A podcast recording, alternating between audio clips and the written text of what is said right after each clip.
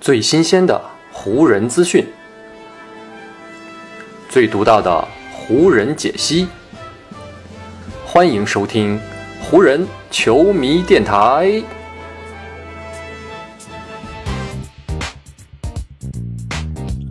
北京时间十月二十四日，欢迎各位收听全信息的湖人总湖人球迷电台。我是各位的湖人球迷朋友戴高乐，感谢各位如约打开这一期的电台节目。在本赛季正式开始之前，曾经呢有很多专业的媒体或者呢评论员建议，让湖人呢在对待威斯特布鲁克的上场问题的时候呢，应该仿照上赛季火箭在对待约翰沃尔时所采用的方式。那就是整个赛季工资照发，但是呢，不让这位球员上场再打球了。只不过呢，本赛季的湖人和上赛季的火箭整体目标呢并不一样，球队的整体氛围和状态呢也不一样，所以呢，并不能在很早的阶段就完全的放弃使用威少。但是如今经过了赛季前三战之后，湖人的新教练达尔文哈姆在使用威少这个问题上面，起码呢有一点要非常的明确了。那就是呢，不能在有机会争取胜利的比赛场次当中啊，还在第四节的最后时刻将威少派上场了。威少在第四节最后的阶段无法为球队贡献积极的力量，这样的苗头从上一场湖人主场面对洛杉矶快船的时候就已经呢有所显露了。只不过呢，威少在那场比赛的第四节虽然说没有得分进账，但好歹呢单节还有三次抢断。他最后出战的五分三十八秒的时间里呢，湖人队也是净胜快船队三分的。或许呢，也正是看到威少在防守端这种积极的态度以及表现，哈姆呢才决定与开拓者这一战的第四节，还是呢再给威少一次尝试的机会。本来呢，跟开拓者这场比赛，湖人队在第四节的前半段打的是挺不错的，依靠詹姆斯和戴维斯的发挥，加上呢今年赛季首次亮相的特洛伊布朗，也展现出了不错的活力。湖人队在第四节还有四分四十二秒的时候呢，已经建立起了九十八比九十这样一个比分上的领先。但是就是在这个时间点，哈姆如生物钟换人一般撤下了特洛伊布朗，将威少呢替换回场上了。就在威少被换回场上之后，湖人队的进攻呢就开始陷入到了停滞当中。在这之后，接近五分钟的比赛时间里，湖人全队一共只得到了六分，还被开拓者呢打了一波十六比六的攻击波。场上的形势和最终的比赛结果全部呢都被逆转了过来。当然了，篮球比赛场上的形势以及最终的胜负肯定不是由一位球员来决定的，也不能把湖人队这场最终输球的原因全部归结在威少一个人的身上。但比赛还有不到三十秒的时候，威少的一次行动却完完全全是他个人为这场比赛的胜利犯下了一个严重的错误。当时湖人队呢还保持着场上一分的领先优势，而且呢手握球权，运球通过半场的威少没有选择传球给詹姆斯或者戴维斯，甚至呢没有展现出这样的态势。在二十四秒净空计时还有整整十八秒的情况下，威少直接就来了一个中距离的干拔跳投，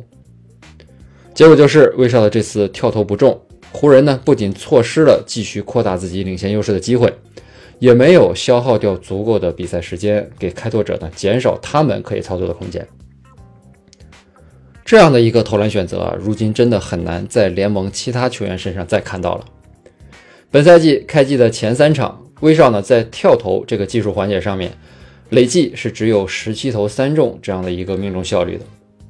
而在比赛还剩不到三十秒啊，进攻计时还有十五秒以上这样的一个时间点。在自己的球队仅仅领先一个球权的局面下，过去的这四个赛季当中，只有一位球员会在如此的情况下选择直接干拔跳投，而这个球员就是今天的威少了。或许在威少的视角下，他这个跳投是一个非常合理的投篮选择。我们按照他的思路来想一想啊，因为呢，如果威少这个跳投命中了，那湖人队呢会将领先优势扩大到三分。大概率呢可以保证自己在常规时间不会输掉比赛。就算呢他这个投篮打不进，湖人队呢在开拓者打完下次进攻之后，还能给自己留下足够的进攻时间。加上呢威少对自己一向信心十足，所以呢在电光石火之间做出这样一个二换一的选择，的确呢也符合威少的个性。但是呢这样的选择啊如果发生在前三节最后三十秒的时候，那还是可以被理解的。但是在比赛的最后一节啊，在决定胜负的时刻，威少这样的选择，显然呢不能被湖人其他人来接受了。詹姆斯和戴维斯这两位湖人的核心啊，在威少选择出手的时候呢，都才刚刚通过中线，距离三分线的至少还有两米的距离。明显可以看出，这个进攻选择并不在这两位湖人球星的预料当中。而开拓者呢，收下威少投篮不中之后的篮板，立马呢交给了自己的核心利拉德。利拉德运球到前场之后，马上投进了一个三分球。开拓者呢，凭借这个三分球，反而呢是以一百零四比一百零二取得了领先。看到这样的局面，湖人立马喊出暂停，而主教练哈姆呢也马上做出了换人决定，用奥斯汀·里弗斯撤下了威少，并且呢在这场比赛剩下的比赛时间当中，再没有给威少登场亮相的机会了。针对最后时刻的这个换人调整，达尔文·哈姆在赛后接受采访的时候呢，也不再留任何的情面了。他说：“我们现在没有时间再去考虑和顾及人们的感受了，现在我们全队都在努力的想要扭转自己所面临的这种局面。”对于单独的个人，以及呢他们对于自己什么时候以何种方式登场比赛这些问题，我都没有时间再去考虑了。只不过呢，哈姆的这个换人并没有改变湖人的命运。詹姆斯在随后的进攻回合当中啊，虽然说是用一个突破扣篮追平了比分，但是呢，在最后一个防守回合当中，杰里米格兰特迎着詹姆斯的防守，用一个非常高难度的攻框动作，帮助开拓者打进了两分，也锁定了胜局。而回看最后这几个回合的攻防，威少的那次鲁莽跳投，无疑呢是一个非常关键的转折点了。赛后，开拓者的主教练比卢普斯也谈到了那个回合。这位去年才在波特兰走马上任的主帅，在复盘的时候说，让自己的中锋诺尔基奇啊主动换防到威少面前，并且呢给威少充足的空间去投篮，这个是开拓者主动选择的一个策略。比卢普斯说呢。我们让诺尔基奇去盯防威少，目的呢就是希望在那个时间点对威少进行一定程度的挑拨。而从结果来看，比卢普斯呢和开拓者队的这次挑拨，显然呢是起到了应有的作用。但是站在场地另外一端的哈姆心情呢就没有比卢普斯那么好了。哈姆在赛后说呢：“我还是希望我们可以直接向篮筐发起冲击，这才是我希望看到的投篮。”而不是呢那种直接出手的远距离两分，或者呢是在受到干扰情况下的两分球投篮。以他的爆发力呢，还是可以以很高的水平去进行冲击篮筐这样的动作的。这也是我希望他当时能够采取的行动，尤其还是在当时诺尔基奇身背五次犯规的情况下了。随后呢，这位湖人队的新主帅又补充了一句：“投篮选择的确呢是一个我们必须要努力攻克的问题。”虽然整个话语当中啊没有点名，但是呢，在这个时间点说出了这样的观点，哈姆这句话瞄准的目标也就不言而喻了。除了主教练哈姆，湖人队的主将单场拿到全队最高三十一分的詹姆斯，自然呢也在赛后被记者们问到了关于威少这个投篮选择的问题。相比主教练的直言不讳，詹姆斯呢显然还是要顾及一些队友的之间的情谊的。他在赛后是这么说的。我觉得呢，你们这些记者的采访就是想要给我设一个陷阱，让我来说一些你们想要听到的话。但是呢，我现在可以告诉你们的，就只有拉塞尔·维斯布鲁克在场上可以做到的事情。说实话，我不喜欢输球，我讨厌输掉任何的东西。我不在乎我在一个赛季或者整个职业生涯当中都经历过什么，但是呢，我就是非常讨厌失败的感觉。特别是呢，这场比赛我们其实打得还挺不错的。所以呢，我们还是要称赞开拓者这场比赛的表现。